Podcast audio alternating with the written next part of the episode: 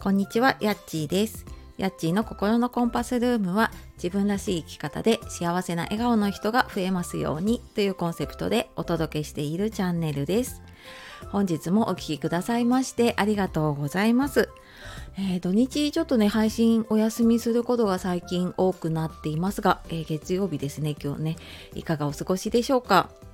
もう12月も下旬っていうのかなね、20日になってね私はこの週末に家族とかね子供と買い物に行ったりしてたんですけどやっぱりもうクリスマスとかね、まあ、年末お正月に向けてのものがねすごい多くなっているのでああなんか本当にもう年末だなっていう感じとあとなんかこの時期ってついついねいろんなもの買いたくなったりとかねなんとなくこうお店の方も売り出しモードになっているのでねついついなんかそれにこう乗せられてね買いたくなっちゃいますが皆さんはいかがでしょうか？で、えー、今日はですね、もやもやに負けない、えー、今日からできる感情の整理法っていうことでお話をしていきたいと思います。まあ、あの今も言ったんですけどねやっぱり年末に向けてとかねやっぱり年明けすっきりした気持ちで過ごしたいという方もね結構いらっしゃると思うのであの特にこうもやもやね考えちゃうちょっとこう繊細だなとか敏感だなとか、うん、心配性で考えちゃうなっていう方、えー、ぜひぜひ聞いてみてください。でじゃあこの感情をね整理するにはどうしたらいいかっていうと、えー、感情を書き出すこととあと思考を書き出すことその2つをね書き出すっていうことをやるとすごくモヤモヤがねすっきりとできる、えー、感情の整理方法になります。でこれ何かっていうとあの書くことについてはねえっ、ー、と繊細さんでのうん、繊細さんの本が出てからね あの有名になった HSP の提唱したアーロン博士っていう方もやっぱり日記とかその感情をあの書き出す吐き出すことはねあのすごくいいっていうことを言っているのとあとは、えーとね、精神科医の長沼先生って言ったかな？がその2つの言葉ノートっていうのをやるといいっていうふうに言っていたので私もちょっとあの感情を書き出すことはあったんですけれどもね最近その思考の方を書き出すようになってすごくすっきりしたんですね。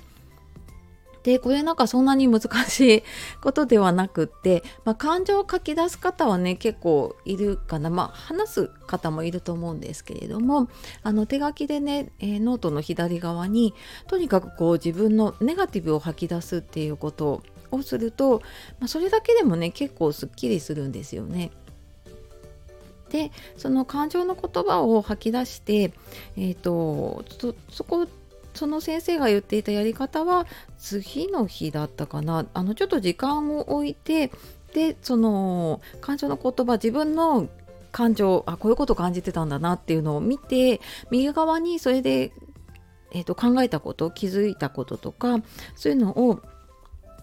えーと、書いていくっていうのをねやっていくんですね。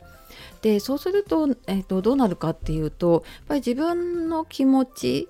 に、まあ、もちろん向き合うっていうこともできるんだけれどもでそれをやっぱり書いたものを見るって客観的にもう第三者として見るのでであなんかこういう気持ちがあるんだったらこうしたらいいんじゃないかっていう対処法が結構思い浮かびやすかったりします。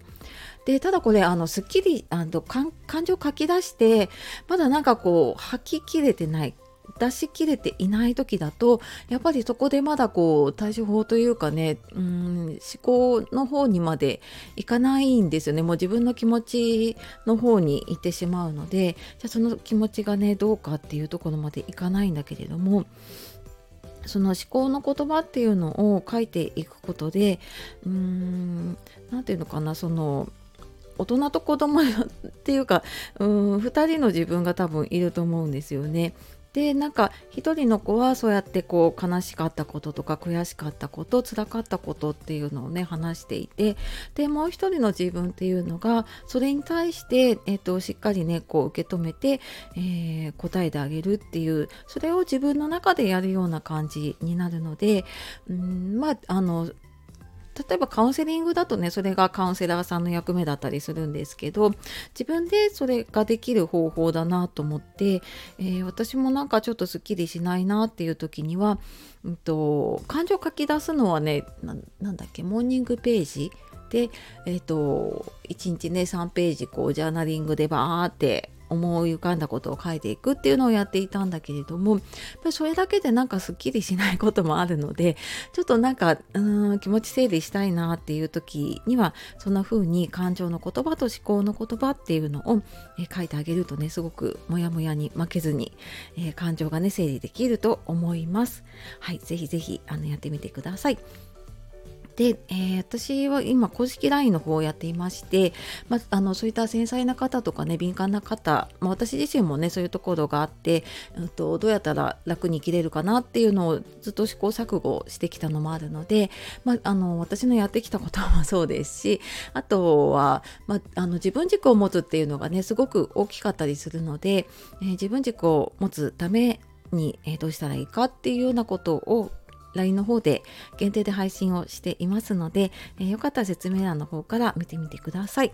えー、ちょっと今クリスマスのね、プレゼントを、はい、あの用意をしているところなので、はい、えー、そちらもね、ちょっとお待ちいただければと思います。では、えー、今日も最後まで聞いてくださいましてありがとうございました。素敵な一日をお過ごしください。さようなら、またね